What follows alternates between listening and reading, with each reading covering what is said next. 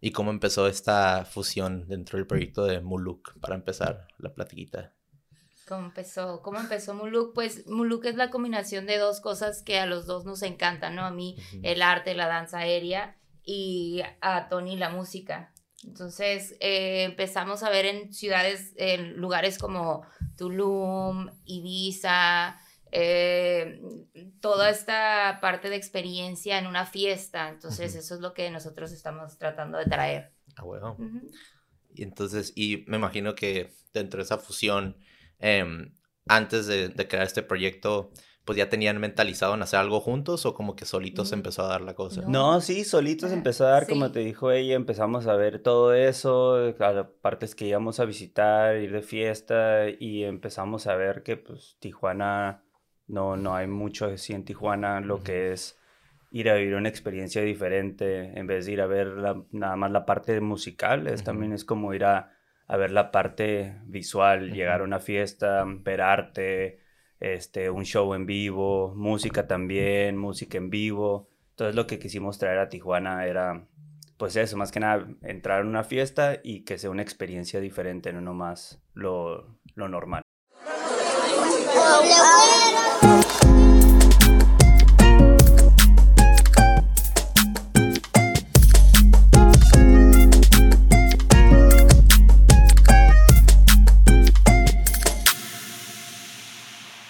Ya comenzamos. We are live.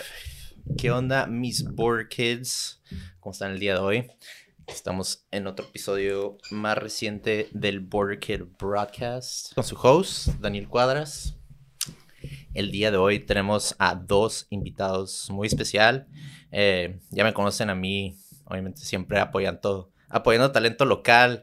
Eh, estas personas, pues siempre que voy a sus eventos o que han sido parte de algún proyecto musical dentro de Tijuana, pues la neta se han rifado mucho. Eh, han estado dentro de pues, Tijuana, San Diego, eh, también han estado parte de Tulum, eh, también han estado en Ciudad de México, han, estado en, han estado en eventos de proyectos como Cross, han abierto para Darius, han abierto para eh, pues otros artistas pues también muy sonados este, dentro de aquí la frontera. Y pues, la neta, pues aquí nomás apañando y invitándolos para que se arme buena platiquita. Tenemos aquí a Nito y a Fabi. ¿Qué onda? ¿Cómo están? ¿Qué show? ¿Cómo están? Muy, bien. gracias por la invitación.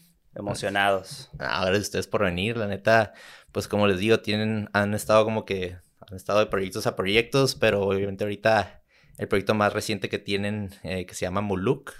Así em, eh, ¿cómo, pues, ¿Cómo comenzó esto? Me imagino, me estabas diciendo, Tony, que eh, es un equipo de dos y obviamente aquí tenemos a la Mastermind. Obviamente tú, maestra. Nito, este, pues tocando dentro del DJ y ya también empezaste siendo productor, creo que 2022. Sí, ya tengo, ajá, un ratito y empecé el año, sí, de 2022 empezar a sacar canciones en ah, varias disqueras. ¿Y cómo empezó esta fusión dentro del proyecto de Muluk para empezar la platiquita? ¿Cómo empezó? ¿Cómo empezó Muluk? Pues Muluk es la combinación de dos cosas que a los dos nos encantan, ¿no? A mí el arte, la danza aérea y a Tony la música. Entonces eh, empezamos a ver en ciudades, en lugares como Tulum, Ibiza, eh, toda esta parte de experiencia en una fiesta. Entonces, eso es lo que nosotros estamos tratando de traer. Ah, bueno.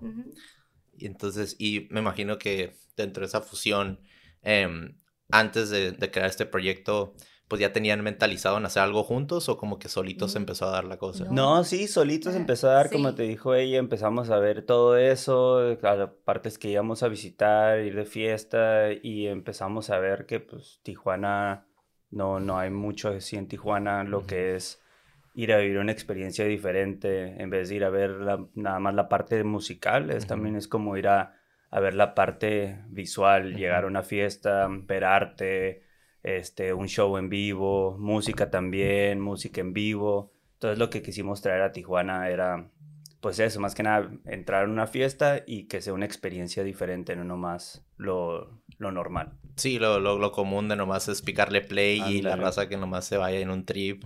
sea lo que sea sustancia o alcohol o sobrios que anden ahí bailando.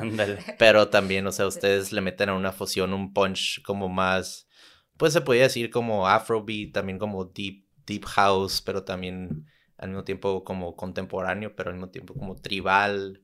Y también tienes como live music, ¿no? Que entran los tambores ahí. Un proyecto que tengo ahí eh, con música en vivo, que son percusiones en vivo. Entonces, como que le mete algo diferente a mis sets.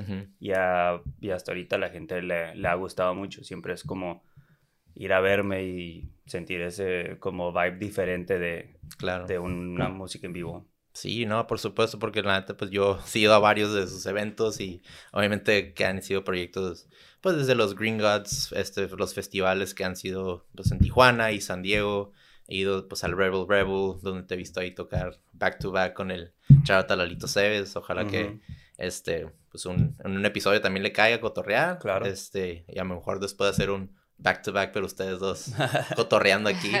Eh, pero ahí, obviamente ahí era pues DJ, pero lo que vi, que vi muy diferente eh, fue cuando fue el evento en el encierro, que fue el, el de Muluk. Así es. Este, y al mismo tiempo ahí fue cuando ya vi este, los danzantes y al mismo tiempo como que expresándose dentro del arte, dentro de la música, pero también una coreografía que sí, lo si todo incorrecto, improvisada en el momento, o a lo mejor es, ya habían hecho una coreografía no, antes. Sí, sí, este, sí, para todo se, se prepara. Bueno, en Muluk, como te platicamos, no es una experiencia, es una historia que contamos que está basada en el día noveno de la Rueda Maya, que era un día, o sea, así se llama Muluk, en este día se, eh, eh, es como un día de, de pagar, o como una ofrenda y se y una ofrenda por las cosas que cometíamos como hacia otros o sea o hacia nosotros no entonces empezamos a contar esa historia a través de la música y a través de lo que es todo el baile. Y sí entonces eh, todos los bailarines eh, nos preparamos anterior con alguna de las de la música de Tony y empezamos a, a armar rutinas y ensayar son cuatro meses de, ensayos. Sí, para poder llegar a, esos 15 eh, segundos, 20 segundos que vamos a estar apareciendo. Sí, porque la gente obviamente siempre detrás de un proyecto creativo y artístico es de que nomás ven el final end of it, o sea, la pura colita. Y mucha gente pues no ve detrás del telón pues las putidas que se avienta uno y las coreografías, y a lo mejor el estrés y que uno no está en el mismo sintonía del otro y pues ya al último ya le ven lo último y es como que para ustedes como que ya se acabó. o sea, y ya al final es como así, deja tú el final, ya después es regresar al siguiente día, recoger todo. No, o sea, sí, es mucho, se pone mucho tiempo, esfuerzo en todo este proyecto, pero al final del día como es algo que nos apasiona, entonces para ahí, para mí, o sea, y más que lo hacemos juntos, como pareja es como hacer algo juntos que, que, amamos, entonces está, eso está perro. Claro, ¿no? Y como estábamos hablando hasta fuera de la cámara de que, que hay gente que me pregunta a mí de que, o me dice, ay, pichán, y nada, ya llevas varios episodios de que this is a piece of cake for you, pero al mismo tiempo cada vez que invito a alguien siento como que una adrenalina y un rush, como un high. Así natural high, pero es porque realmente pues me inspira y al mismo tiempo me apasiona lo que hago, que es cotorrear con raza, entonces imagino que va, va igual con ustedes. Em, pero sí, de hecho, cuando estaba ahí en el evento del encierro, creo que pues habían terminado. ¿Fueron tres las que estaban bailando? Eh, sí, en encierro fuimos dos, dos mi, una compañera y yo, que estuvimos juntas el año pasado compitiendo. Las dos quedamos en, eh, yo quedé en primero y quedó ella en otra categoría también eh, en segundo lugar a nivel nacional de pole, como ya deporte. Este, y cuando empezamos el proyecto le invité a participar, le digo, oye, vamos a armar algo y están otros dos bailarines de danza contemporánea, que ellos son como los guardianes, los que salen con las máscaras y empiezan más como con, con danza contemporánea y acrobacias. Y la tercera chica hace pero danza con fuego. Entonces es como una unión de diferentes artes y, y formas de expresión, este, lo que hace pues ya todo el proyecto. Sí, porque me acuerdo que los vi en la barra cuando acababan de bailar y, y llegué con ellos y les dije, neta se la rifaron mucho, bien cabrón. Y hasta ellos se sintieron raros porque como que normalmente dicen, hey, nunca nos dicen eso porque pues nomás están enfocados en la música o el DJ y nosotros somos como que nos ponen ahí al lado y yo como que, nah, pues también ustedes son parte de todo el proyecto y como que se sintieron valorados en ese momento y, y, estuvo chido que también ellos, de que como que cotorreando con ellos, de cómo empezaron y ahí me fui a cotorrear un ratito, pero, pero qué perro, qué perro que pudieron, o sea, crear esa fusión y, y como traer algo diferente a Tijuana, ¿no? Porque es ese tipo de como el Tulum vibes y Afrobeats es, es un poquito como que distinto a pues tu típico, no sé, obviamente el Bad Bunny con Fisher o que todo el mundo todos los días tocan. Es un poquito diferente a lo que estamos tratando de, de exponer. No se escucha mucho aquí en Tijuana. Sí se escucha, pero no, no tanto, pero es algo diferente que al, o sea, al final de la fiesta te la pasas bien porque son sonidos agradables, o sea, a cualquier tipo de gente le puede gustar y pues atrae mucho eso, ¿no? Y más que nada por lo visual también de lo de las acrobacias y del fuego y de las show en vivo en percusiones, o sea, cada vez que vas a una de nuestras fiestas va a ser eso, lo visual, lo auditivo y vas a estar súper enganchado en la fiesta. Claro. No, y, muy fuera, contento, pues. Fuera lo común también, ¿no? Porque pues, normalmente siempre, pues, no sé si nomás Tijuana, pero dentro de una comunidad siempre ven lo que está trending y lo que está como que lo que está común y toda la raza ahí se va como oveja, ¿no? A seguir todo eso pero ustedes como que se van pues del otro lado y enseñan algo que también está, está perro y es original y pues también realmente hasta que si ya llegas pues tienes la lana o pues tienes las conectas para irte a Tulum y tripear eso pues ¿por qué no traerlos ustedes desde allá para Tijuana y traerles un nuevo mensaje y también otra fusión de, de música, ¿no? Porque cuando fui a ese evento invité al Charlotte Simón, uno de mis ex roommates que vive en, en Múnich con su, con su morrita, con la Paula. Y les dije, hay quieren ir a un evento acá tripiadón, pero pues diferente, pero curada y ya llegaron y también les gusta pues todo tipo de música, ¿no? Es, exclusivamente también como techno y house, pero llegaron y dijeron, güey, ¿a dónde nos llevas un culto? ¿Qué pedo? Porque pues estaba como con la pues, ceremonia. El, fuego. Transformamos todo el encierro. Estuvo bien perro. Eh, literal, todos los, los camiones los forramos con terciopelo para crear como este efecto o ambiente de como santuario y pusimos las máscaras que de, del artista con el que trabajamos, Maxera, y eh, este, todas estaban atrás, hicimos todo el escenario como un altar. Es, todo eso lo hacemos él y yo. todo eso sí estamos desde un día antes trabajando eh, en, en cómo va a quedar, lo llenamos de velas para que es lo que platicábamos, pues una experiencia de fiesta que lo sientas por todos lados, pues no es el, el DJ y el boot y las luces, sino es todo, el humo, las luces, eh, lo, el escenario, la, música también tiene mucho que ver porque es un estilo de Tony que, que, que, une y todo el proyecto. Ya, no, por supuesto, y, y, eso es lo, lo chingón, donde, donde ustedes también se pueden desarrollar pues como individuos detrás de él el proyectar esto, la experiencia que quieren traer, como por al mismo tiempo es un ambiente, ¿no? Es un ambiente distinto y que la raza diga eso y, güey, es un culto, qué pedo, pero pues nomás son tres, son tres horas, cuatro de irte un ratito en un viaje y ya regresar a, a, tu normal yo y, y, a tu seguirle, pues, que tengas chamba, ojalá, o, lo que tenga que estés haciendo, ¿no? Pero pues obviamente que ya regreses y dices, ah, estuvo perra esa experiencia y pues aquí estamos contándola, ¿no? Sí. Pero pero está, está muy chingón. estamos contando. pero lo que es, ¿no? Sí, y, y pues obviamente todos estos Tulum vibes y traer estas ideas de, pues de allá como influencias, eh, Tony, tú, de lo que estaba escuchando, viendo ahí en los posts en Instagram, eh, cuando tú empezaste a, a mezclar, eh, creo que empezaste en 2017. Sí, desde 2017. Buen Árbol. Ajá, con mi amigo Árbol. Ajá. Este, a mí siempre yo fui amante de la música, de cualquier tipo. Iba a festivales y así. Y hubo un momento que me, me mudé de aquí, me fui a vivir a Seattle, estuve en la Fuerza Aérea. Sí. Y ahí estuve, ahí aprendí lo que soy hoy, que es controlador aéreo.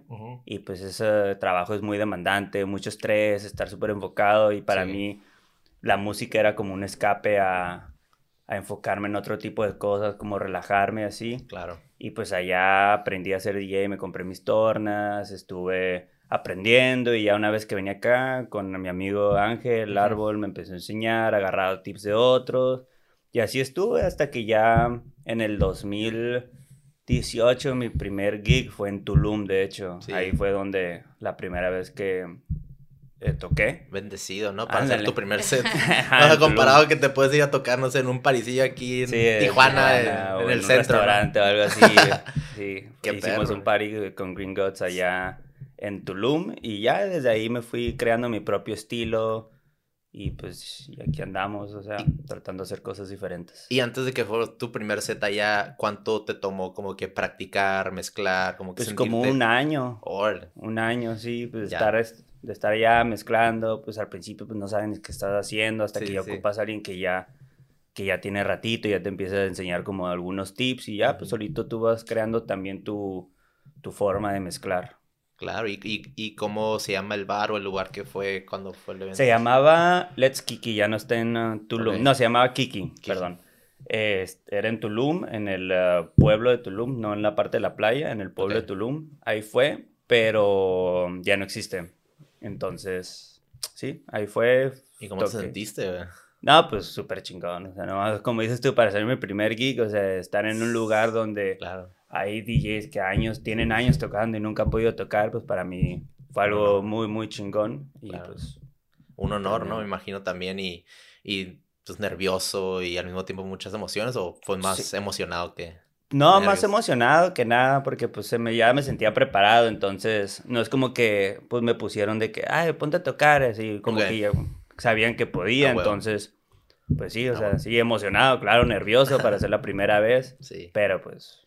¿Y cuánto, cuánto duró el set? ¿Una hora, dos horas? Una hora y media. Nice. Abrí, de hecho, esa noche. Madre. Fue un evento organizado por Green Gods y fueron puros DJ de Tijuana. Estuvo el Árbol, el César Coronado, que en paz descanse, fue el que cerró la noche. Y pues sí, estuvo muy chingón, mucha gente fue y pues una experiencia muy, muy, muy chingona. Sí, ¿no? Y obviamente lo puedes contar como si puedes sonar hasta veterano de Tulum, porque pues hoy en día ya Tulum es como que mundialmente conocido como... Puede ser ya la capital del house y techno y visa.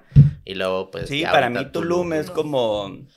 En enero, para mí Tulum es como Ibiza. Ajá. O sea, toda gente de todas partes del mundo van Sí. a, a visitar Tulum y es un mini Ibiza. Bueno, ni tan mini, ¿verdad? pero es como Sí. Ibiza en enero en Tulum. Sí, sí, sí. Sí, porque pues me acuerdo, yo, yo fui a Tulum cuando tenía 13, 14 años y nomás estaban las ruinas de Tulum y algunos abarrotes por ahí. Ya está ahí. Y un, un pueblito, pues la neta, un pueblito mágico se podía decir, pero no había tanta, tanto desarrollo detrás de, eh, pues obviamente, resorts, este, casas, eh, Airbnbs, eh, antros, restaurantes, que ahorita ya me dicen que es como un, como un estrecho de 10 kilómetros alrededor de ahí. Y luego hay Sí, gente o que... sea, o sea, está transformado, o sea, también que, que no quieras, o sea, el Tulum de antes como que se extraña también, porque llegas a Tulum y es, nomás escuchas pura música, pum, pum, y extrañas ese de llegar a la playa y relajarte, Sí, sí, sí. pero pues tiene su lado especial, la Claro. verdad. No, y, y me han dicho también muchos amigos que han ido que, pues cuando se acaba el party, qué sé, ¿no? 8 de la mañana, 9 de la mañana y pues no hay Ubers allá y la raza nomás se va caminando y que ves a la gente caminar en la calle como Sí. zombies a, Ándale, a sí, sus sí, Airbnbs. uno- un episodio de Walking Dead. como si fuera una caminata de un 10K, ¿no? Pero raza nomás bajando de, de avión, ¿no? Ándale, exactamente. Sí, ¿no? Y pues qué, qué perro que pudiste tener esa experiencia y ya después de pues tocar en Tulum, me imagino que ya viniste con otras ideas para decir, Sí, claro, para sí, Tijuana y Estuve allá en Tulum y tuve, empecé a pues adquirir otro tipo de género aquí Sí. hasta la fecha, siempre tratando de crecer, de evolucionar claro, y pues tratando de siempre llevarles la mejor música a la gente que me va a ver tocar y que se vayan contentos. por supuesto. Y, y tú eres originalmente aquí de la frontera, eres Sí, Border Kid. ándale, sí, nací en San Diego y me crié aquí en ah, Tijuana toda mi vida, entonces sí, Ah, me siento más tijuanense que... ah, sí, tenemos poquito best of both worlds, ¿no? Se podría decir. Sí. Y tú, Fabi, eh, tú empezando, obviamente, me dices que estuviste en torneos de, de baile y también ahí veía varias historias que cuando ganabas y obviamente te presu- presumía el Tony ahí en los Sí. stories, este que te iba a ver y creo que el- ese torneo fue en otro, en otro estado, ¿no? Sí, eh, primero, pues tengo un, tengo casi tres años en el, en el pole. Pole dancing. Ajá, empecé en Aro, en Aro como de los circos. Así empecé y de repente un día tomé una clase de pole, me encantó. Empecé a entrenar y como al, como al año me, me dijeron que había una competencia. Y dije, ay, pues, vamos a ver. Algo chiclipea. Ajá, dije, bueno, este, me empezaron a montar coreografías y todo, entonces entré al regional, que ese sí fue aquí en Tijuana. Ok. Eh, y en amateur gané primer lugar, que sí, pues estuvo muy padre. Sí, sí. Sí, y de ahí la que dice fue el nacional, que sí, nos fuimos a México. Okay. Y Tony pues se, se fue conmigo, eh, mi hija también compitió y también quedé en primer lugar en el nacional y de ahí eh, recibí una invitación para formar parte de la selección que iba al mundial a representar a México en los deportes aéreos. Ya ahí ya no pude ir por temas como de trabajo, de logística y todo, pero sí, este, y ahí encontré pues mi amor al escenario. Dije, no, a mí, al crear personajes, crear historias, eh, a los entrenamientos, al, a los vestuarios, a todo esto. Y estábamos en, en, una fiesta una vez, creo que le dije, Tony, nosotros podemos hacer todo esto que estamos viendo. Y así este, empezamos ya, ahora sí, a formar un equipo. Claro. Y así empecé yo también en el pole. Y, y me dices que empezaste hace tres años. Sí, hace eh, tres Pero antes de eso ya tenías como que un, eh, como un background dentro del, del, baile, de la danza o... Fíjate que, eh, como tengo TDAH, estoy desde chica en actividades, tenis, natación, siempre me gustó mucho eh, y luego el baile como ya adolescente, pero nunca fijo. ¿Qué es TDAH, perdón? Es um, déficit de atención. Ah, Trastorno por déficit y, Perdón, y hiperactividad. Sí, que ahorita ya no se usa ese término, pero es como más por las Sí, sí. cualidades y todo, ¿no? Ya, ya, ya. Este, y entonces siempre estuve en actividades deportivas, siempre, Sí. siempre em, para ayudarme a, pues, a la coordinación, cosas así, ¿no? Y, y siempre me encantó. Entonces estuve, ya después la vida adulta, ya sabes que no, no es lo mismo que horarios Sí. de oficina y que ya no puedes ir al gimnasio No, y tal, Y- Y empecé en yoga. Este, practiqué yoga como seis años y de ahí fue como que dije, no, a ver, ya yo quiero hacer algo más, es hora de, de encontrar algo nuevo. Ujú. Y fui a clases de baile a uno que otro lado y, y me gustó, pero al final la danza aérea desde el día uno me enamoró. Y así fue, la verdad, de, empecé desde cero, o sea, cero, cero, no me podía levantar, pero este, pues ahí vas adquiriendo fuerza, constancia, entrenamientos y así. Ya, Sí. ¿no? Y el, y el, el aéreo, ¿quién, alguien que fue como que una amiga tuya te invitó o a ti como que te llamó la atención, decir, eh, voy a intentar esta también nueva, nueva cosa? Mi hija estuvo desde, tengo una niña y mi hija desde los tres años estaba en telas. Entonces yo la veía y decía, ay, qué padre, como que dije, ay, qué suave, me gusta. Y así fue como yo encontré la danza aérea, dije, a ver, yo lo quiero intentar también. Y pues ya me quedé. Sí, te- Sí. telas es como de esos como de, de Como que vas también. agarrándote así como volando Exacto. por el aire acá como Cirque du Soleil, Sí. esos trips. Eso hace ella. Ya, Ajá, sí. qué Ella suave. también, ella también compitió, también quedó así seleccionada para ir al, al mundial. O sea, y juntas pues como... Juntas, sí. Qué bonito, ¿no? Qué bonito poder ver eso que, pues, literal tu creación y al mismo tiempo que le gusta algo que a ti te gusta. Sí. Y también ahí como que ir entendiéndose uno y el otro y al mismo tiempo ganar las dos, como que pues algo estás haciendo bien, ¿no? Se puede Sí. decir como siendo mamá y, Ay, y gracias. apoyando obviamente lo, pues esa, ve- esa, ese fuego que hay dentro de cada quien, dentro de la creatividad o el arte y porque hay veces que nosotros hoy en día, pues nuestros papás nos, nos apagan esa vela, ¿no? A veces desde morritos de que somos muy, muy, este, mucha, muy hiperactivos, ¿no? sí.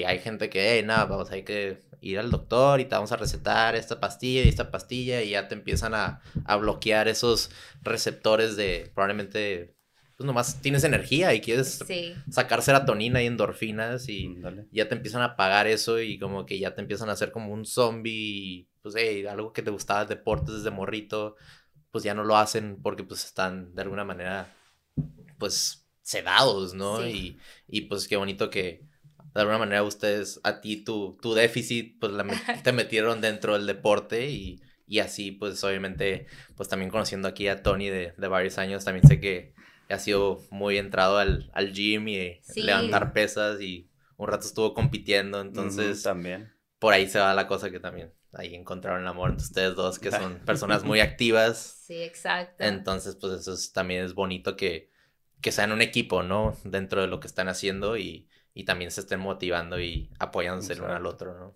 Claro. Sí, ¿no? Qué, qué, qué perro. ¿Y tú, ¿Y tú eres aquí de Tijuana, San Diego? Sí, soy de Tijuana. ¿Y tú naciste en Tijuana, San Diego? Eh, aquí, no, aquí en Tijuana. Aquí en Tijuana. y Berkeley también. También, pues sí. Cruzo, por mi trabajo, cruzo bastante. Tengo tiendas de ropa, entonces voy a Los Ángeles cada semana.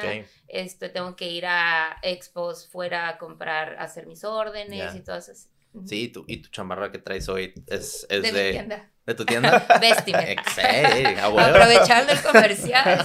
Tengo dos tiendas de ropa. Claro, queriendo. ¿no?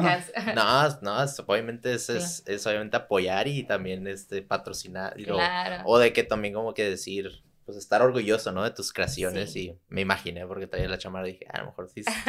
Ahorita que me dices que es de ropa, dije, ah, La verdad es que sí, eh, casi toda mi ropa es de mi tienda, no es por, hay veces voy, eh, voy a, Fashion Mall y digo, no, voy a ir a comprarme algo nuevo y regreso con unos tenis o algo así, de que no, directo a mi tienda, agarrar la chamarra que quería o los pants que quería o el vestido que quería. Claro, sí, sí no, y, y pues también dentro de la ropa, pues también estás expresándote pues lo que te gusta dentro de, de creaciones al arte, ¿no? Entonces, eso, pues empezaste a crear ropa, ¿cómo inició ese, esa pasión a, esa pasión a, la, ropa? A la ropa, eh, pues a mí, a mí siempre me gustó vender. Desde chica siempre tenía de que, ay, pulseritas y ay. ¿Te gustó el dinero? Eh, sí, sí.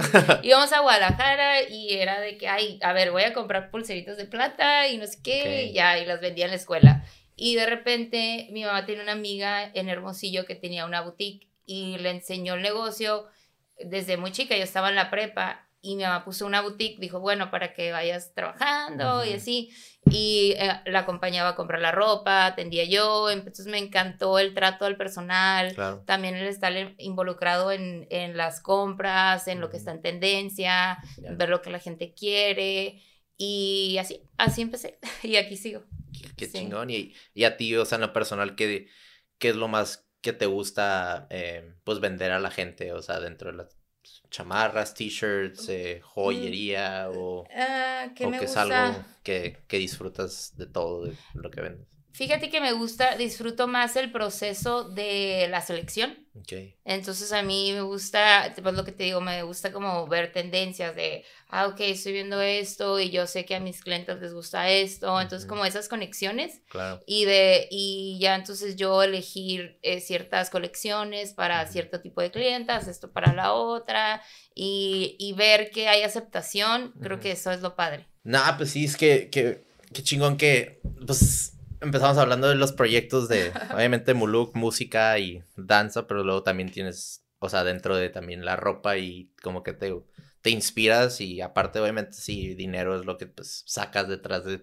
de lo que estás haciendo de tu chamba, pero al mismo tiempo es, es, esa expresión, ¿no? Detrás de lo, pues, lo que te gusta hacer y hay veces que uno hoy en día como que pues a veces trabajas porque pues nomás necesitas la feria cada, cada quincena y realmente estás como que dentro de un ciclo, pues como si fuera pues, como una cajita, ¿no? Dentro de, de no estar inspirado o, estar como que en autopilot y no realmente hacer algo que, que te apasiona, ¿no? Y yo siempre les digo a todos en, pues dentro del podcast y fuera del podcast que, o sea, tú cuando empiezas a, a encontrar algo que realmente te, te genera emoción y, te encuentras una pasión, es ahí darle, o sea, por ejemplo, pues también ustedes, o sea, no nomás, no, nomás son DJs y bailan, o sea, tienen sus, sus otras chambas donde necesitamos sobrevivir en este juego de la vida, ¿no? Entonces, como yo también, pues estaba diciéndoles que yo trabajo de lunes a viernes en Downtown San Diego y pues hago este podcast de, de hobby, de, de Passion Project, pero en algún punto u otro, ojalá que,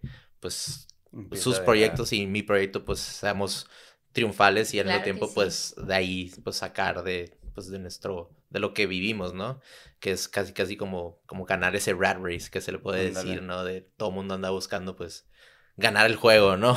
Pero, pues, está duro a veces y son ups and downs y, y pues, sí, es, es, es canijo, pero al mismo tiempo les digo a la gente, pues, sigan creando, sigan sigan la ruedita, no, no sean tan, pues no sean tan, mm, ¿cuál es la palabra? No sean tan mamones con uno mismo, no sean tan, tan malos, porque a veces que nosotros nos autoevaluamos y decimos, güey, de que... Pones etiquetas que no corresponden. Exacto, así nos, es como que yo, yo hice eso, que soy mediocre, la neta está bien X, pero ya cuando llega alguien y te dice, no, güey, está bien perro esto, te mando un mensajito y dices, güey, qué nivel, güey, por ti, no sé, de que dentro de la música eh, estaba pasando por una depresión o, o la neta estaba pasando por rough patch y me fui a bailar un rato y como que se me fue esto, ¿no? Y, y al mismo tiempo, o sea, pues dentro de la ropa hay alguien que pues de caso es una alegría al comprar algo y pues se hacen sentir bien de lo que traen puesto, ¿no? Entonces, pues ahí es donde es el mero mole donde yo a veces pues les digo a la gente, pues hagan lo que, lo que les fascina, ¿no? Y les encanta. Em, pero sí, y Tony, tú cuando empezaste a, a mezclar, eh, ¿cuándo fue ese como que turning point que eh, decidiste producir? De que dentro de nomás mezclar a hacer música.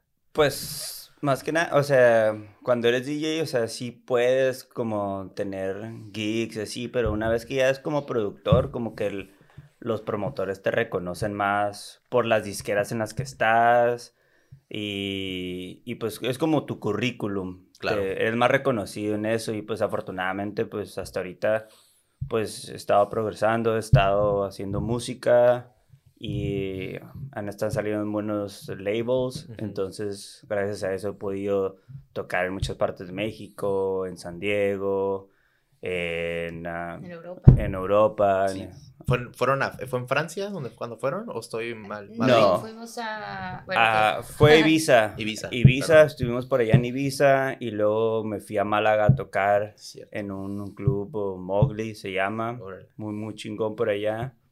Y de ahí así estuvimos conociendo por allá y estaba muy chingón todo el proceso porque aparte de producir DJ y de viajar, he conocido muchas gentes donde DJs, productores, promotores, donde todas esas experiencias están curadas porque empiezas a aprender otro tipo de cultura y pues más que nada también pues conectar con gente. Claro. Entonces está... sí, porque tú estás, estás del otro lado del mundo y al mismo tiempo ellos también están coexistiendo igual que tú, pero pues en una frontera, pero dices allá en Europa, y también ves cómo, pues la gente, cómo su manera de trabajar o cómo su manera de eh, enseñar su currículum, porque tú estás enseñando de una manera y luego ya ves como que tweaks acá de que cómo ellos están pues compartiéndote su música o... Sí, igual también promotores haciendo fiestas, conozco y aprendo de ellos, entonces también todo eso está, está padre. Claro, y, y pues yo fui a Europa por primera vez el año pasado y eh, pues obviamente la mayoría de,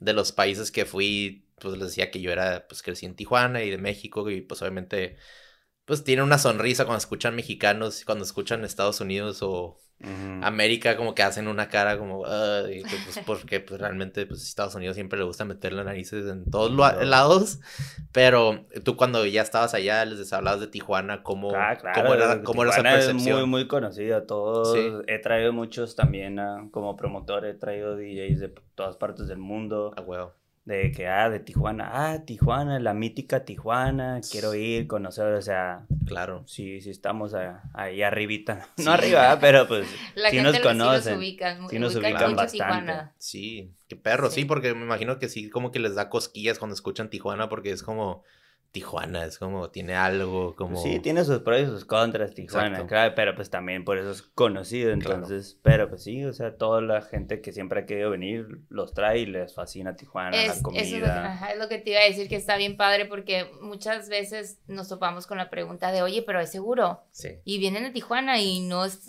¿cómo es? entonces ya puedes darles otra percepción y, y este, también hemos podido invitar a gente que viene, que hoy no sabía que había esto, qué bonito, los llevamos al valle, o Tijuana, este, la fiesta, la, la, la, vida de noche, toda la comida, la comida. Entonces, este, todo siempre es de que está de lo mejor, que qué padre, y eso es muy bonito, poder cambiar una percepción de alguien, ¿no? Sí, no, yo, cuéntame a mí, yo, pues yo, yo fui a la escuela en UC Santa Cruz como una hora antes de San Francisco y pues es, la mayoría pues son güeros, de pues, California, yo creo que un... creo que probablemente casi casi el 50% de la población ahí en la universidad y, y, era como que decirles de Tijuana, o sea, me decían, ¿dónde eres? Y, ah, pues crecí en Tijuana, nací en San Diego y todos me decían, how did you survive? De que, de que do you have your kidney? Y de que, did one of your family get kidnapped? Y es como que, güey, o sea, y luego ahí me voy sermoneándolos como 30 minutos en un party, ¿no? Y yo acá tratando de decirle a Tijuana. De que no, luego, ves, Ajá, y luego veían gente, pues, o sea, de que, no sé, amigas con ojos verdes, y decían, no mames, no es China, Ah, Tijuana, yo como que, bro, pues, Nos Llegaron todos los somos españoles. prietos, ¿no? Sí, Ah, güey, Prietos, negros, chaparros y para de contar.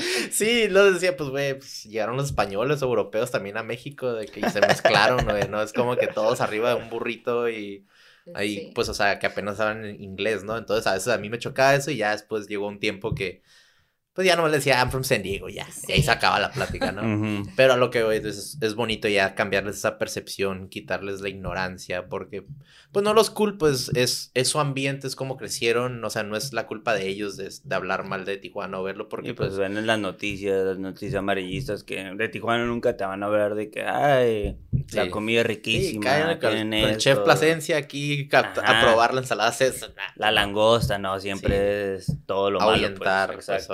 ¿No? Pero, pero lo bonito y lo que me, me encanta, o sea, como tipo de proyectos de ustedes, de invitar a, pues, gente, a europeos o a gringos, jalarse, pues, para Tijuana y tocar y, pues, perder ese miedo y también, pues, ellos, o sea, la gente que está viendo estos proyectos, pues, dicen, eh, pues, o sea, gente ¿Dónde ex- acá dicen, Sí. ah, Tijuana, pues, tienen proyectos chingones, o sea, proyectos como Muluk, proyectos como, pues, Green Gods, eh, también como, pues, ahí en el encierro con los Go Presents o los B-Side, o sea, todo ese tipo de cosas que a mí también me gusta porque, pues, hemos estado de ambos lados Ajá. en diferentes eventos y, pues, también tú, pues, tener el privilegio de ustedes de ir a diferentes partes de Europa y Tulum y ver que Hace- también hay que te ¿no? de algo del tema de que hace poquito hicimos una fiesta en Marco Disco igual de Moluc, pero Ujú. con otro tema que se llamaba Akbal. Ujú. Y todas las historias que subimos así de que preguntaba a la gente, o sea, de otros que nos decían, no, subí la, la historia esta y me preguntaban que dónde era, eh,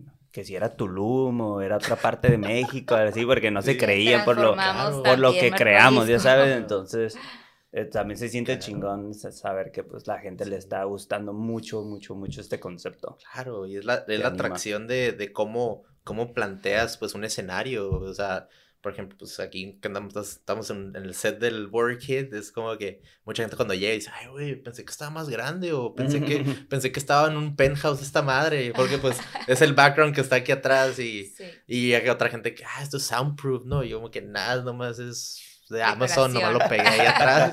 Y, y la gente como que primero tiene una percepción de las cosas y ya Sí. Cuando, va y les dices, nah, aquí es- así es el Aquí rollo. es Y la la, onda. gente como que, oh, ok, ok". Ujú. Y pues por eso mismo también le digo a toda la gente que pues tiene esa como espinita de crear algo, ¿no? De que, güey, quiero hacer esto porque tú hiciste podcast, me estás...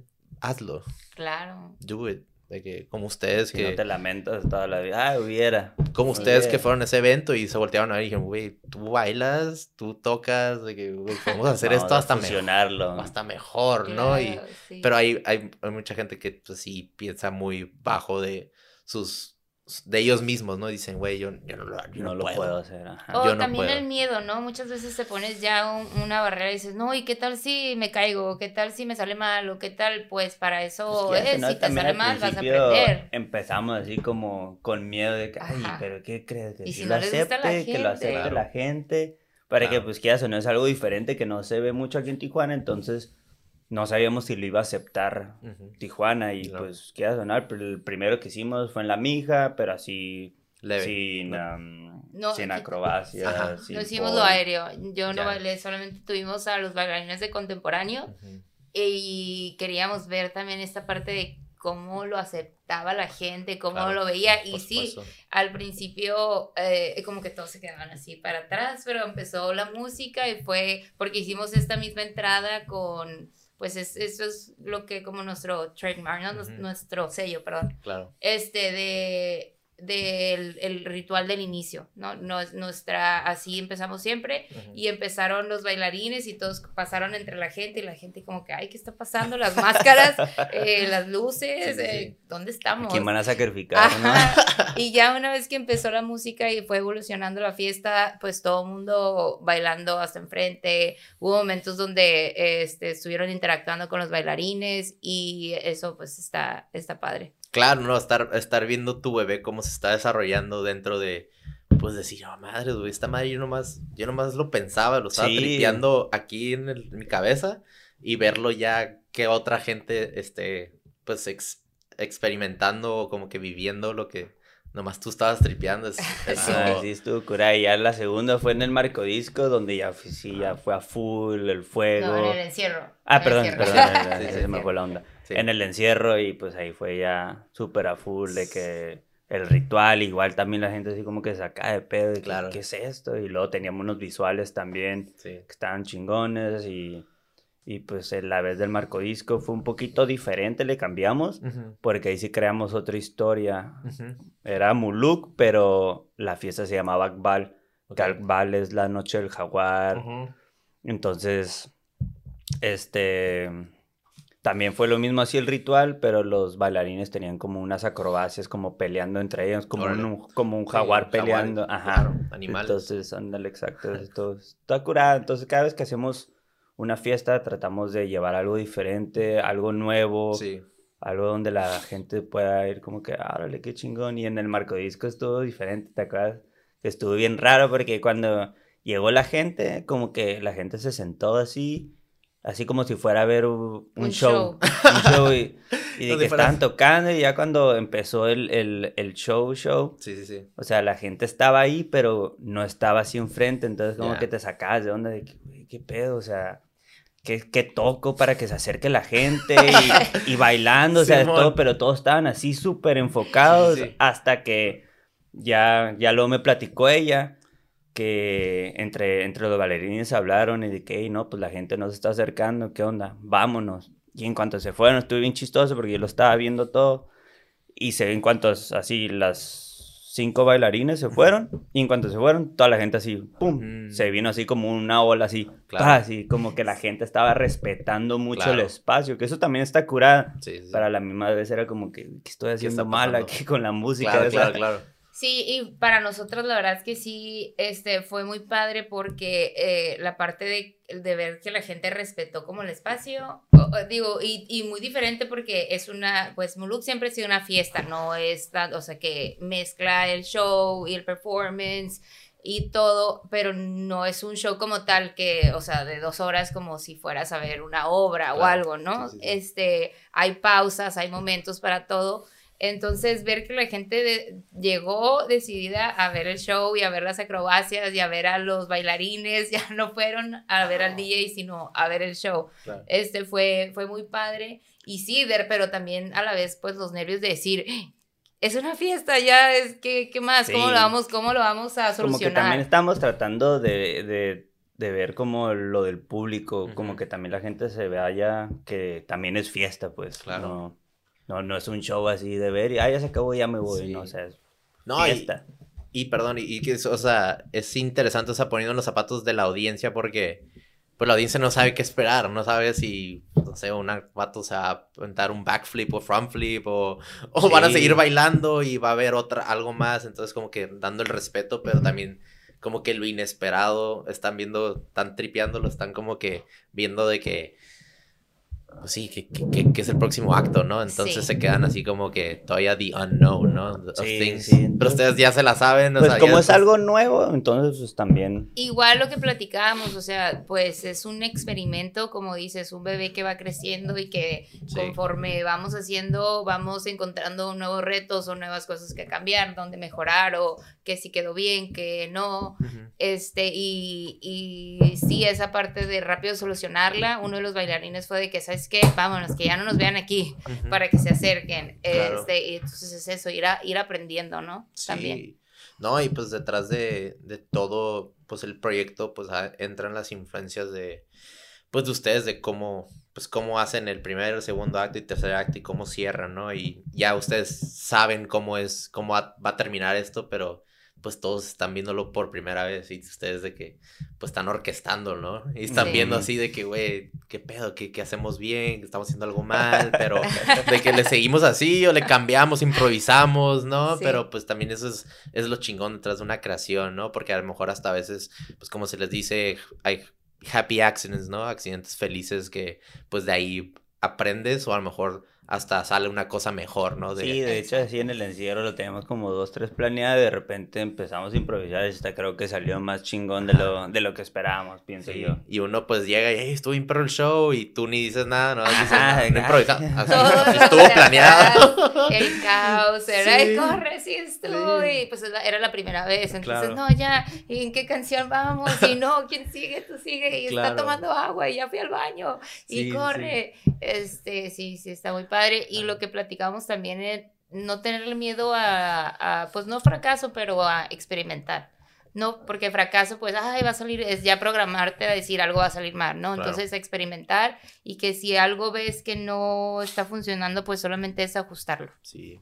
No, y, hablar de, eso de, de, ajustar las cosas o de ir aprendiendo mientras estás haciendo las cosas, pues también el, el self-love o, hablar, hablar las cosas de una manera positiva o de que aprensiva en vez de estar pura negatividad de que, ay, güey, va a salir esto mal y, ay, eh, güey, no he dormido y va a salir esto mal. Y que, o sea, si sigues tú mentalizándote y hablándote mal o hablándole mal al grupo, pues algo va a salir mal, ¿no? o sea, si tú dices, ay, pedo, síguele, síguele, sigue metiendo chingazos y, y esto va a salir porque va a salir y ánimo de que todos traen una mentalidad no como falso positivismo, pero más como, pues nomás traer, traer buena actitud al hacer las cosas, ¿no? Que eso es Siempre importante. va a salir un detallito ahí, pero la cosa es como avanzar y pues ya, ¿no? Y aprender de eso. Sí, si pasa algo mal, pues ya. Como antes de que estamos haciendo ahorita el test run del audio, que, que te dije que, pues cuando invité al Grinch y a otro compa, al Alex Bustamante, que es DJ también, este, pues,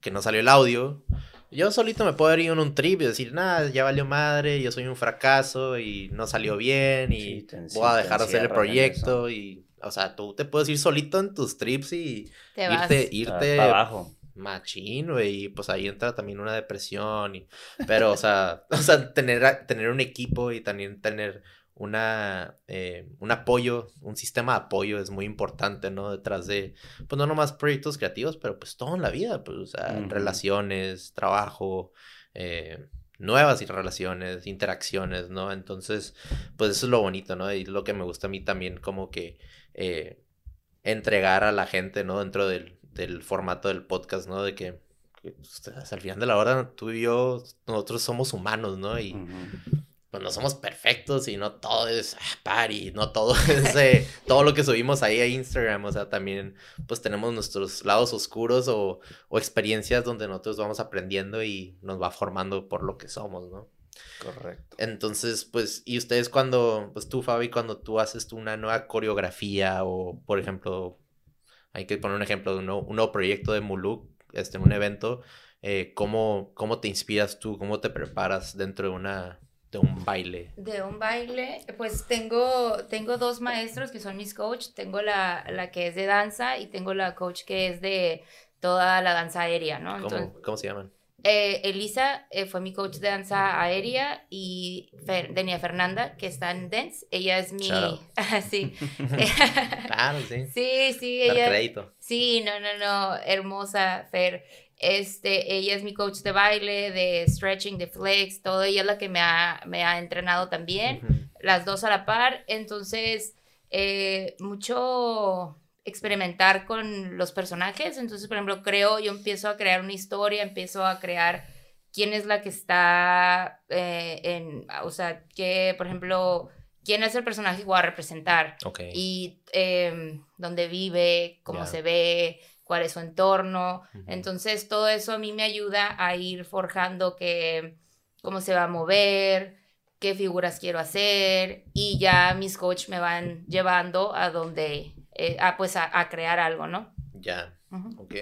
Y pues dentro de, pues nosotros aquí creciendo dentro de una frontera eh, donde hay miles de culturas, miles de gente de diferentes lados del mundo, idiomas, comida, música, de que cómo también eso te inspira a ti dentro del baile, de que hay algo ahí dentro de la influencia de vivir en una frontera o...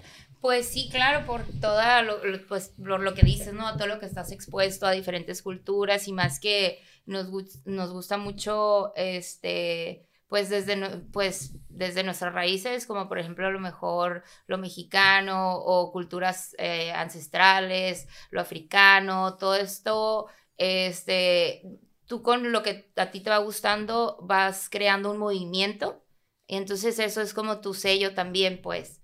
Cada bailarín tiene su sello de, ay, es que a mí me gusta, em, no sé, este, eh, el africano y tiene muy marcados sus ritmos, o a mí me gusta lo latino y la salsa, y entonces de ahí vas tomando como fragmentos, por lo menos yo, de lo que me va gustando y lo que quiero, a donde quiero llegar. Sí, claro, ¿no? Es, es algo muy bonito el...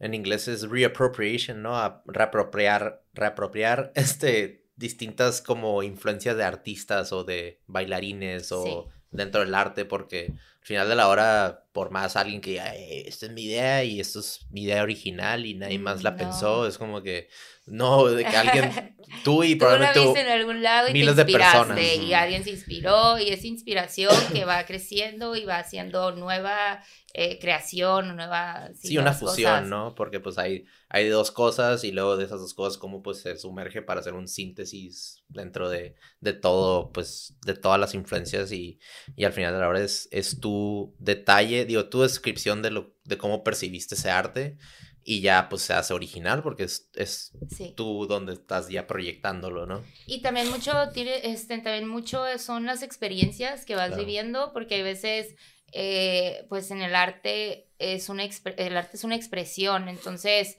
el, a lo mejor en algún momento estuviste triste y creaste de esa tristeza salió algo, o estuve súper feliz y eh, fue algo diferente y te sirve como a transmutar todas estas energías, sentimientos, pues, para crear algo ya en el escenario. Y eso, es, eso es muy bonito. Sí, es lo bonito cuando ya realmente puedes externarlo a la gente y, y ya ver cómo ellos lo digieren y luego ya llegan contigo y tú a lo mejor algo que estabas tripeando a tu perspectiva alguien llega y lo tripió de otra manera. O a lo mejor a ti que te causaba mucha emoción y felicidad, alguien llega y me dice, le dice, eh, me causaste mucha nostalgia y ese movimiento, ese baile o con esa canción me recordó a mi abuelita o algo así de que dices tú, madre, yo no había tripeado de esa manera, pero, pero es... Y ¿sabes qué nos pasó en el, en el primero de, en el primer, ay, perdón. Ah, eh, nos pasó en, el primer Muluk, en el encierro, que pues, o sea, por ejemplo, nosotros que hacemos Paul, pues tiene, lo relacionas mucho con el, el exótico, ¿no? Lo exótico, los este, tebos y todo. Sí, está el tabú ese de... Exacto, ah, sí. Pole dance, ah, eres stripper. sí, digo que también todo respetable, todo está padre, pero eh, eh, como ver eh, cómo lo iban a tomar las personas, ¿no? Las mujeres, los hombres, el espectador, todos. Y fue, estuvo súper bonito porque se acercaban súper respetuosos a pedir fotos con nosotras, con las dos. Y fue así como, ah, ay, perdón, es que estuvo bien padre, podemos tomar una foto con ustedes. Y fue así como que, ah, ok, sí. Pero todo súper respetuoso. Y las mujeres de que, ¿dónde aprendiste? Yo también quiero, ¿a dónde puedo ir? Entonces, pues mover a, la gente con algo que estás haciendo está muy padre. Claro, sí, sí, sí, pues al final la verdad es, es querer pues externarlo y compartirlo con alguien más porque al final de la hora si nomás te lo quedas tú pues está curada pero pues para, pues, para es para ti pero al mismo tiempo pues también tienes que compartirlo a los demás, ¿no? El, el mensaje, lo que quieres llegar a la gente, ¿no? Sí. Sí, y tú, Tony, cuando tú eh, tocas en un evento, em, empezando pues siendo DJ, como que qué es a ti lo que te gusta, em, no sé, cuando vas a un próximo evento, qué es lo que estás buscando o realmente pues a ti si te hacen un gig, jalas o... Sí, claro, pues depende también, ¿no? Simplemente pues cuando voy es como pues transmitir buena energía, buena música y, y pues, no sé, seguir creciendo y Sí, pues más que nada es eso. Oh, well. Y cuando, y cuando produces o cuando empezaste a producir, empezando en el 2022, eh, pues que cómo, cómo haces una nueva rola, empiezas dentro, no sé, empiezas con el bajo, empiezas con eh, sintetizador o depende cómo es tu mood o cómo te inspiras. Pues más que nada de, de, pues de las raíces de mi género, que es el down tempo, el orgánico, el afro, este, un poquito de melodic techno, o sea, todo eso trato de hacer la rola en forma a mi género. Entonces, cada vez que hago una rola, pues es como para tenerla yo y poderla tocar y que pues otros días también le gusten y lo, y lo puedan claro. y lo puedan hacer, o sea, tocar también. Sí. ¿Y cuál es tu como escenario perfecto de que para empezar a hacer una rola, de que no sé, cuál es tu rutina? ¿Te echas un cafecito, un cigarrito, no sé, lo que haces, de que antes de, de empezar tienes alguna pues, ritual? Tomarme el, todo un día, o sea, porque no nomás es no nomás es un día y ya ya estuvo, ya lo hice, no, se toman como varios días, semanas de empezar la rola, empezar a, hacer desde cero, empiezas desde cero, empezando a agarrar sonidos, eh, buscando el kick, que es la patada, o sea, lo que ustedes escuchan como el bajo, empezar así, empezar a fusionar sonidos y ir quitando así pedazos, poniendo, mandándoselas a amigos, hey, ¿te gusta esto? ¿No te gusta? ¿Qué le puedo agregar? ¿Qué no le puedo agregar? Y ya hasta que ya todo empieza a fusionar bien y una vez que termina la rola, pues ya se mezcla, se masteriza y ya es cuando se empieza a mandar a, los, a las disqueras que uno quiere, pues que esté ahí tu, tu track. Claro. No, por supuesto. Y, y dentro de ahí, cuando contactas a las disqueras, ¿cómo es ese proceso? O sea, tú es... Pues es un proceso largo porque das de cuenta que mandas correo y te responden, ah, sí me gusta tu canción, pero la tengo que, que calar en mis gigs, por ejemplo, así como disqueras grandes. Entonces puede tomarte un mes, dos meses y ya después de dos meses, desde que, ah, sí me gustó, te la firmo y ya un contrato, tal, tal y tal, firmas y ya, o muchas veces pasan dos, tres meses y nada, entonces como que dices, bueno, pues creo que no le gustó, entonces te mueves a otra y estar así, pues estar como tirando tu, pues no quiero decir currículum, ¿no? Pero estar como que aventando tus tracks a, varios, a varios labels una vez que te rechazan y así. Y pues sí me han rechazado varias veces, pero pues hasta que a alguna disquera le gustan mis sonidos, entonces ya se la quedan y pues salen a la venta. Claro, no, y es pues al final de la hora estás como que tú eh, introduciéndote a la audiencia con tus proyectos, pero luego al final de la hora, pues va a voltearse y ellos se van a introducir contigo en el aspecto que pues ya te van a reconocer y pues obviamente ya, ya están tripeando de decir, ah, pues Nito de Tijuana y ya ha tocado pues obviamente en Tulum, ha tocado pues en Ibiza. Y entonces, pues, o sea, de que a veces que sí mandas las pichadas y pues los record labels te escuchan y, dicen que sí, y luego que en él, y tú, pues mientras están estos procesos, tú cómo, pues lidias con esto emocionalmente, si te vas para abajo, nomás le sigues dando. No, le sigo dando, o sea, si una no es, va a ser otra, y así, o sea, tampoco por una canción que me rechace no, no me va a hacer menos, simplemente si no te gusta a ti, le va a gustar a alguien más, y así, si no la acomodamos a lo que la disquera está pidiendo. Claro. Entonces también está padre, pues.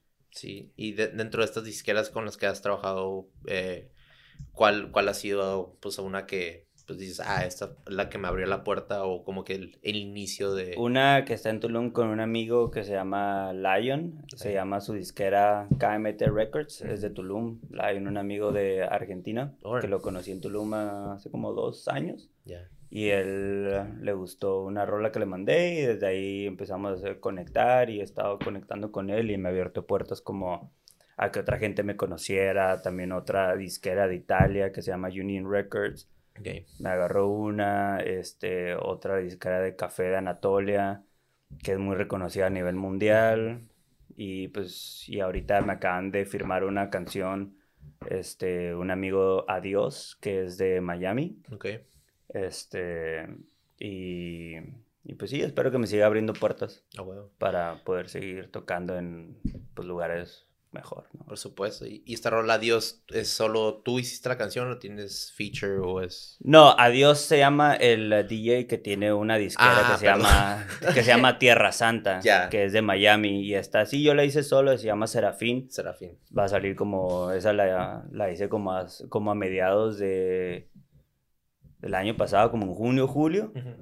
Y, o sea, y va a salir como dentro de otros 3, 4 meses. O sea, hago una canción y puede salir dentro de un año después. O sea, es todo un Es- proceso. Es un proceso de mastering y tardar Sí. un ratillo. O los planes que tengan ellos como disquera, en qué mejor época del año puede sa- salir esta Oh, rola, ok. como para, ah, es un summer hit, ah, vamos a ponerla para verano Ya. o invierno, guau, güey, güey.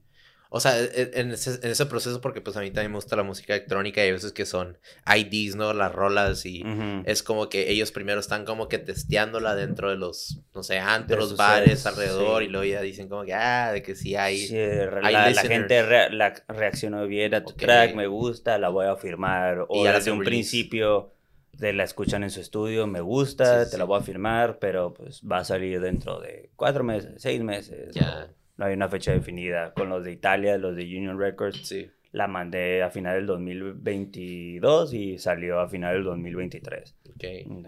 Sí, y me dices, pues, me cuentas como sobre, pues, estos productores o gente que, pues, ahí está tripeando las rolas de Argentina, Miami. ¿Hay, hay alguna disquera aquí en Tijuana o que alguna tan, tan apoyado o, o hay algo Sí, como- hay disque, no, sí, una disquera de Tijuana que se llama Beatness Records, que es de un amigo armanino. No le he mandado rolas porque pues es un género diferente, Sí. pero también un amigo de aquí, de Tijuana, que se llama Louis Third, este, hizo una compilación de los artistas de Baja California con una disquera de Tulum. Ok. Este, y, y son muchos artistas de la Baja, Ensenada, Mexicali, Tijuana. Y ese salió el año pasado en una disquera que se llama 1101 Records, que es de Tulum. Wow. Y pues no es de Tijuana, pero fue una compilación de como de Sí. 10, 11 artistas de, de la Baja.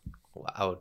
Ahorita me, me cuentas de estos records y diferentes record labels y es como que, pues ya hoy en día como hay tanta, tanto exposure, o sea, dentro de los artistas y dentro de redes sociales y hay mucho currículum y hay muchas maneras de cómo ya empezar una disquera independiente. O sea, me acuerdo que antes, no sé, 2009, 2010, que ahí empecé como que 2008 empezaba a escuchar música electrónica, o sea, me acuerdo que eran Spin Records y, o sea, como que bien... No, ha crecido mucho, mucho, mucho todo esto. Sí. Entonces sí, se me hace como que muy interesante, pero al mismo tiempo es como que es mucho más difícil hoy en día como que... o sea, te puedes exponer muy fácil, pero es como que realmente como que entrar, encajar en distintas como que record labels que sean un poquito más grande, pero pues también independientemente, pues si tú quieres darte la oportunidad, hasta tú puedes iniciar algo, ¿no? Entonces Sí, como... definitivamente, sí, un poco Por- más difícil, pero como lo que hemos platicado durante todo el podcast de que pues, perder el miedo y tratar de hacer algo, Exacto. algo tuyo. Sí, sí, por a lo mismo también aquí el podcast que yo hice, porque dije, güey, si Joe Rogan cotorrea y también piensa Ajá. igual que yo y cotorrea algunas mismas pendejadas que yo, pues, Yo Porque tú puedo. no, ¿no? why not? O sea, Claro. Entonces, eso es el Why perder el miedo y ahorita que me dices que a veces que te rechazan o nomás te dejan en visto probablemente o nomás te leen el, el, la, la rola o el correo, o sea, a mí también me ha, me ha tocado desde que inicié, como que mandas, tiras tu pichada a alguien y te deja en sin, pasa un año o seis meses y ya ve como que hay, hay un giro dentro del el Ujú. proyecto y ya, eh, ¿qué onda? Sí, güey, jalo. Y es como que, sin resentimientos, como que, pues, Claro. güey, no, no se fijó en mí o, pues, Pues, a en este mejor momento, no, no el no momento. encajaba. momento. Porque a veces que uno se aferra y dice, güey, de Sí. que es aquí. y, yo quiero. y haces lo imposible y al mismo tiempo ya termina siendo algo muy pirata, muy forzado dentro de uno. ¿no? Entonces ya después es como que dices, nada, de que no era, no era ese momento. Y... A fuerzas ni los zapatos entran. ¿no? Exactamente. Entonces, pues sí, es algo, es algo chingón de que tener esa perseverancia, esa paciencia, porque no muchos la tienen y, Ujú. y muchos que he escuchado hasta amigos aquí de Tijuana o Ensenada que han tenido un proyecto de podcast y a los tres meses pues no llegan a un millón de followers, es como que tiran la toalla, ¿no? Y es como que, pues, güey, pues no es como que no vas a hacer Avicii levels, o sea, es No, como uno que... espera de que la primera ya, pum, no, para arriba, ¿no? Pues es la, la constancia, la perseverancia y pues si te caes una vez te vuelves a levantar. Sí. Sí, yo he, he visto siempre el rule, rule of threes, de que, o sea, por ejemplo, tres años de hacer un proyecto y ya después de ahí empiezas a ver pues, tus frutos, ¿no? Y, y, realmente ya que la gente empieza como que a, a, procesar lo que estás haciendo, porque pues ya que ven la continuidad y ven que sigues creando contenido, es como que, ok, esta persona es for real, ¿no? No es como que de un mes para otro, de que... Pero a mí se me hace pues interesante a veces que el humano es como que también dice como que nada, de que ya voy a hacer otra cosa porque no está pegando, pero es como que pues también tienes que darle tiempo, sí, para darle todo tiempo, tiempo. Y si tú sigues en un camino, vas a llegar algún día. Claro. A lo mejor en dos años, a lo mejor en diez, pero vas a llegar porque vas a llegar. Claro, te quedaste, pues, sí. no te quedaste sin hacer nada, de que básicamente, ¿no? Porque hay unos, hay veces que pues ya me voy a poner acá más filosófico, pero pues como yo chambeo con morros, pues que están en probation y tienden a pensarse muy menos de lo que está pasando, pues les digo, güey, tú sabes que en un día haces más de 3.000 decisiones, y como que 3.000 decisiones, sí, tú desde el momento que te levantas, tú que te sales de la cama y tiendes tu cama, ya estás haciendo dos decisiones, o sea, te levantaste, tendiste tu cama. Ok, te vas a bañar, pues es tercera. luego te lavas la boca, cuatro. luego sales de la casa, o sea, pum, pum, pum. Si tú dices no, pues ahí te quedas en tu cama, güey. Te quedas todo el día en la cama, no haces nada, pues no hay, no hay ningún movimiento dentro de tu vida, ¿no? Pero si tú sigues yes, yes y te, te vas yendo así saltándote, pues dentro de cada decisión, pues vas a ser productivo, vas a hacer las cosas que realmente eh, te van inspirando o, o, o sea, nadie más lo va a hacer por ti. Y hay veces que uno piensa que solito te va a caer del, del, árbol, ¿no? Las cosas, las ideas, o... Pero no, o sea, tú tienes que seguir, seguir moviendo las cositas y pronto, tarde o temprano, pues va, va a salir ese fruto, ¿no? Entonces, ustedes cuando hacen eh, los proyectos, el proyecto de Muluk, o sea, eh, los próximos proyectos a futuro, ¿cómo, cómo ustedes deciden. Que este, este venue sí va a ser este, este NE, o cómo, cómo va empezando ese proceso de un plan dentro de Moluc. Pues son las ideas de los dos, la verdad es que, por ejemplo, todo lo musical lo dirige Tony eh, la parte de la artística eh, es entre los dos, la, eh, apegados a lo que, por ejemplo, yo sé que a él le gusta, lo que a mí me gusta, y de ahí partimos a, a, tomar decisiones de que, a ver, ¿qué queremos hacer? ¿Qué necesitamos para esto? Y qué es lo que se adapta mejor. Okay. Entonces, a partir de eso, los dos vamos, hacemos muy buen equipo, la verdad. Entonces, a partir de eso, este, ya vamos creando. Sí, ¿no? Y, y como ustedes pues obviamente son distintas personas, pero cómo llegan a un punto medio a alguna decisión de que me dices que obviamente él es de la música y, y, tú te, enfocas en el baile y la coreografía, pero eh, cómo le hacen para no pisarse desde que los pies de que a veces. Fíjate que no sé, no ha pasado. Qué bueno. No ha pasado. Digo, en algún momento los dos tenemos puntos de vista diferentes y es como, a ver, este, a ver, yo, ah, yo pienso esto por esto y por esto y yo y él, yo pienso esto por esto y por esto. Pues lleguemos a un punto medio. A ver, ¿qué te parece si aquí tú esto y acá yo esto y ya los dos estamos balanceados? Ya, ok. Y y cuando ya, pues obviamente están haciendo los proyectos pues individuales y ya entra la fusión, eh, ustedes cuando encuentran un, cuando hacen scouting, se podría decir, cuando obviamente ya empiezan a decorar o pero ven un lugar eh, que es algo que a ustedes les, les gusta dentro de un, dentro de un local, o sea. Dentro de un local. Y que no les gusta, pues. Que, que nos gusta, pues primero tenemos que buscar siempre los espacios que sean amigables para donde vamos a poner estructuras, a donde, vamos a, donde vamos a poner las estructuras o donde vamos a poner este, la escenografía, el DJ booth, que los dos empezamos a pensar de que, ay, ¿sabes qué? A mí se me ocurrió esto y a mí se me ocurrió lo otro y vamos a poner estos materiales y, ay, ¿sabes qué, Tony? A mí me gustó una palmera y Tony, ay, yo vi una palmera en otro lado y así empezamos a los dos a, a pues, a delegar, pues. Así, A delegar para crear, pues, esa fusión, ¿no? Es que le estaba preguntando, este, acá Tony tuvo un bathroom break, si no vieron, si se fue de la cámara, pero, este, sí, estaba, estaba preguntando, pues, obviamente me dice que cuando empiezan, o ya empiezan un nuevo proyecto dentro de Muluk, o sea, un nuevo evento que obviamente tú te enfocas obviamente en la música y live percussion y todo, pero, y ella es dentro del baile, pero cómo pues obviamente encuentran ese middle ground para entenderse. Pues sí, como dijo ella, siempre buscar como el, em, el espacio, lo del DJ booth y también este mm, pues que esté céntrico, ¿no? También para la gente, una buena ubicación donde le diga a la gente, ay, vamos para allá, o... Pues sí. Sí, no te vas a ir pues para allá, para Matamoros o, o sea, no hablando mal de Matamoros, pero o el Florido o algo, que pero no pues sea dentro del área que sea práctico para todos, porque pues también nosotros cargamos con materiales, eh, vueltas de carro porque traemos estructuras, porque tenemos el carro lleno de plantas. Entonces sí buscamos algo que sea práctico y céntrico y pues ver dónde podemos inspirarnos para poner algo diferente. Por supuesto, ¿no? Y hablando de plantas y hablando de todas estas eh, cosas que traen a, crear una experiencia, eh, trajeron unas, unas máscaras, ¿no? De, dentro de... nuestro buen amigo Gianluca. De Gianluca y Berenice. Esta fue la primera con la que empezamos, con la que todo empezó. Sí. ¿Aquí lo muestro? Sí, ahí está, pues ahí está en la cámara, ¿no? Esta es la primera y es un antifaz. Póntelo. es un antifaz que fue del primer Muluk. Y ahí fue cuando hicimos como estos personajes que eran como unos chamanes. Ok. Y les eh, y llevaban esta capa. Ok. Entonces, eso ha sido muy padre, la ah. creación de los personajes. Se ponen la máscara y luego tras la capa. esto y juegan con la tela y con, y con todo cuando bailan. Entonces se crea como un movimiento muy padre. ¿Y, de qué es, qué es el material que es dentro de la máscara, sabes? Es café, él las hace, es todos estos granitos que ah, ¿son granitos de café? Sí. ¡Wow! Son, son granitos de café y eso es como una pajita.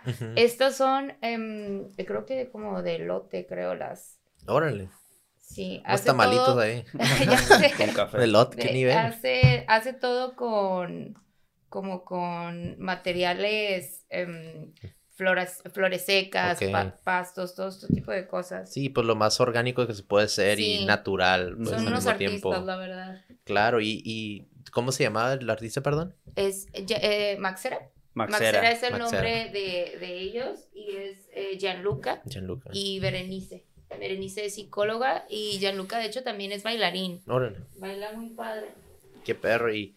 Y esta es la... Esa es la maestra. Esta es la maestra. Órale. Es un jaguar. Y esa es la, la, que también traían puesta dentro del encierro, ¿no? ¿O no? No, esa fue en el Marco Disco cuando fue el evento de Akbal de la Noche del Jaguar. Ok, ahí fue cuando que hacía como las coreografía de pelear. Sí, ahí es cuando tuvimos más jaguares. Tuvimos más espacio, entonces la eh, todo el ritual empezaba con una con la danza del jaguar, que era simulaba una pelea entre dos como guardianes y, eh, y, ahí estaban los dos eh, jaguares vestidos. Aquí también nosotros hicimos todo esto. Órale. todo lo que se ve, nosotros lo mandamos a hacer, lo hacemos, lo creamos.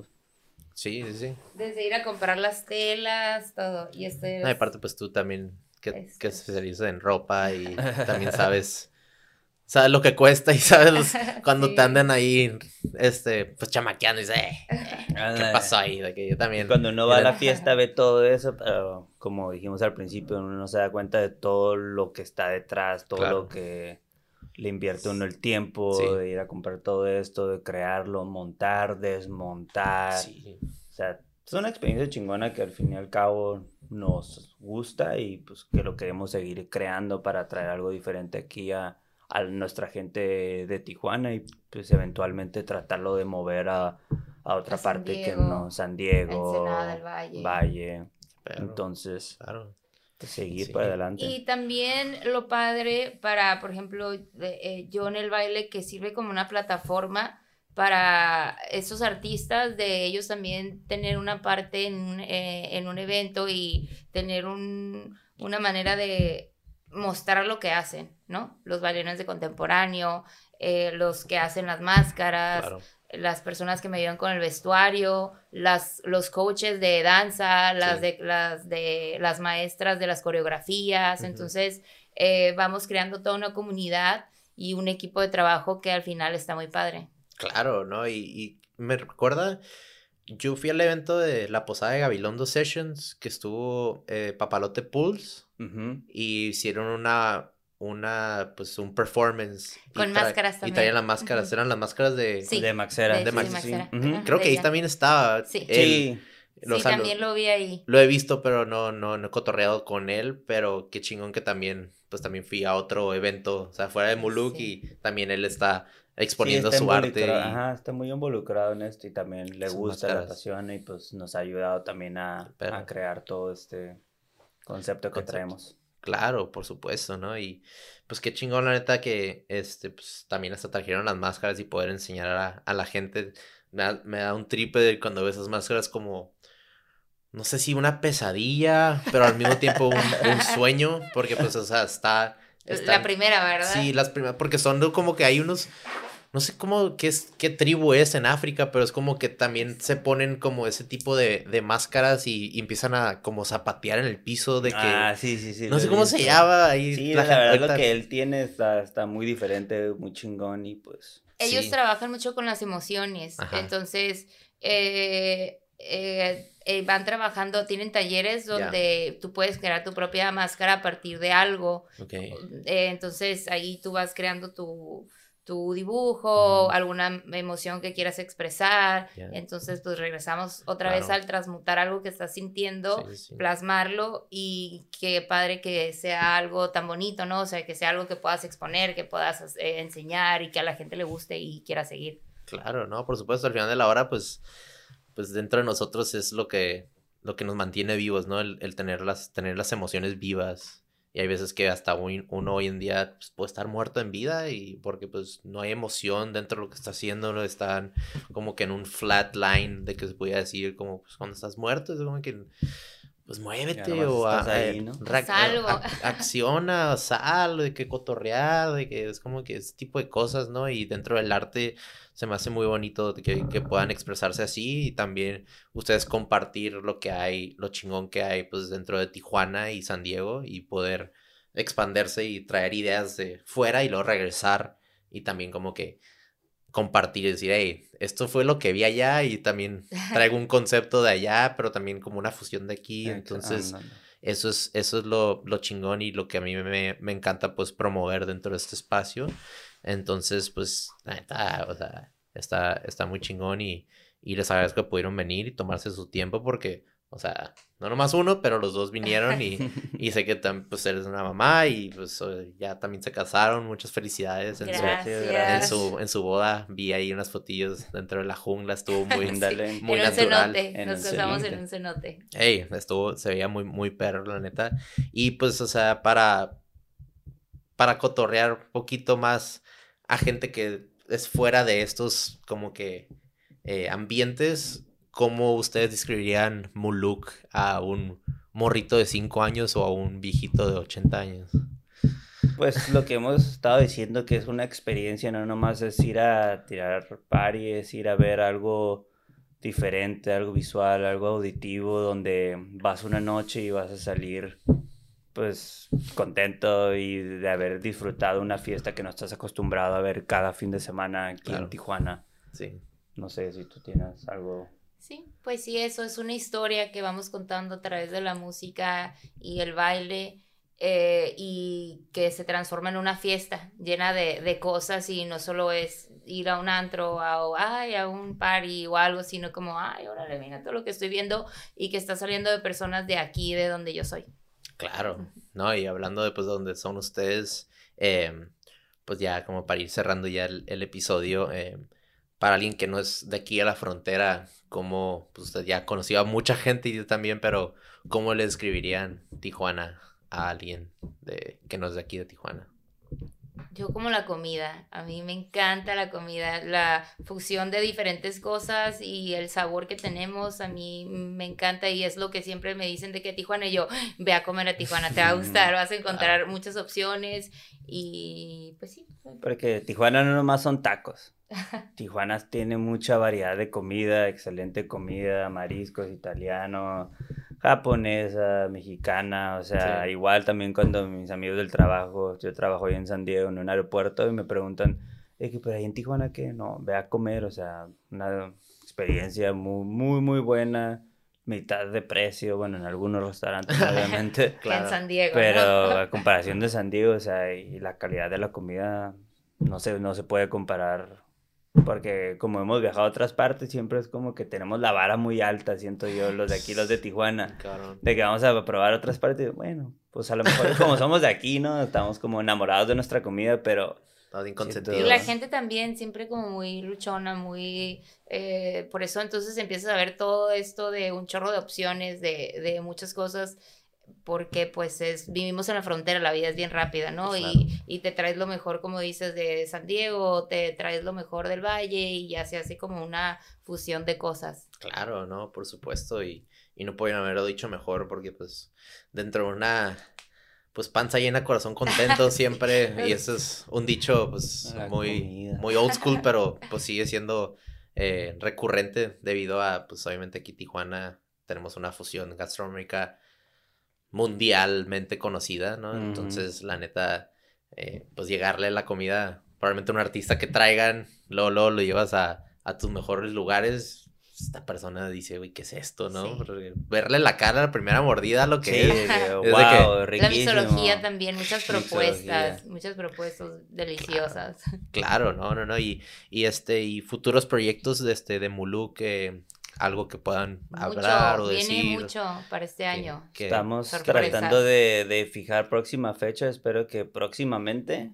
Es cuestión de como buscar el lugar y fijar la fecha y pues crear otra cosa diferente para que no... Una nueva historia. Claro. Cada que... mismo, la misma fiesta cada vez que vayas a ver y te intrigue más ir a, nuestras fiestas y pues aprovechando este espacio de que pues nos sigan en nuestras redes sociales y vean lo que hemos lo que hemos creado hasta ahorita y que lo que sigue va a seguir siendo un, más grande. más grande y una buena experiencia. Claro, ¿no? Y, y pues dentro de las redes sociales, ¿cómo los podemos seguir? Eh, Muluk está como M-U-L-U-U-K guion bajo. Ahí nos pueden seguir en Muluk. Ah, y pues a mí como estoy como Nito, Para que puedan ver lo que hago como artista de mi música y donde me voy a presentar próximamente. Y ya.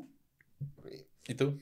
Yo tendré próximamente mi, mis redes sociales independientes porque ahorita pues son de mi familia, privadas, pero sí voy a, tengo el proyecto de eh, ya lanzar algo como artista con, con tips para las personas que quieran empezar por primera vez alguna disciplina en danza aérea o en pole o en ejercicios también y pues coreografías que voy sacando, cosas que voy aprendiendo, lugares a donde voy a ir a ir a entrenar, eh, todo ese tipo de cosas. Claro, no, sí, de eso se trata y, y siéndote honesto, honesto con ustedes de que siempre cuando pues escuchan el podcast o lo ven de que ahí va a caer un mensajito de, de algo de cómo iniciar, pues ser DJ, cómo iniciar, empezar con coreografías o cómo inspirarse, este, o cómo hacer un evento, entonces pues ahí dicho y hecho las primeras personas que lo ven son las tías, que me da mucho recuerdo de que siempre me mandan o me siguen tías y quién es ah, mi tía de no, no sé, güey, de Querétaro. Y yo como que, ah, güey, qué chingón que te apoyen las tías. Las tías son la las. Familia sí, la familia. ¿eh? La familia siempre anda apoyando y, compartiendo, pero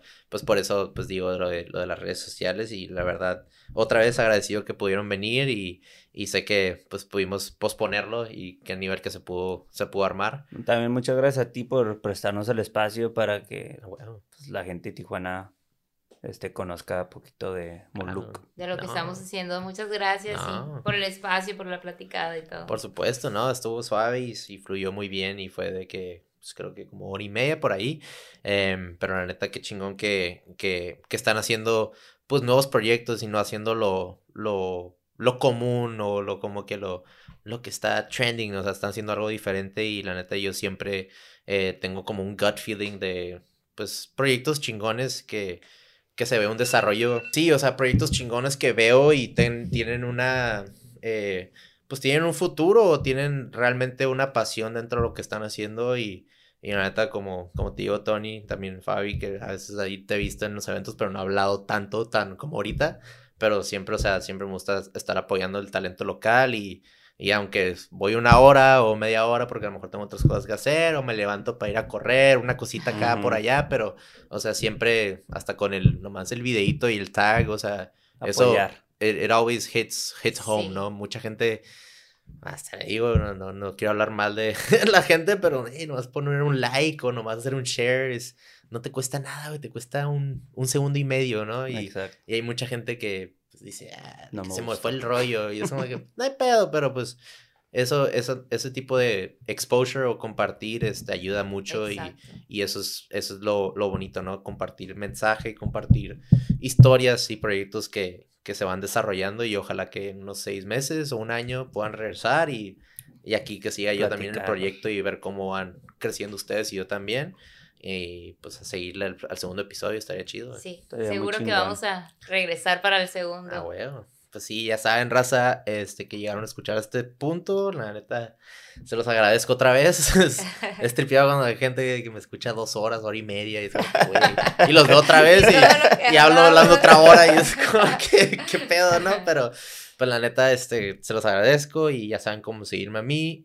Eh, el Border Kid y en TikTok el guion bajo Border Kid. Y pues raza, nos vemos en la próxima. Que se diviertan donde quiera que estén. Tengan bonita noche, tarde, mañana. Chao, Tony, Fabi. Nos vemos, que estén. Gracias, por escucharnos. Algún shout out. Peace out. Peace.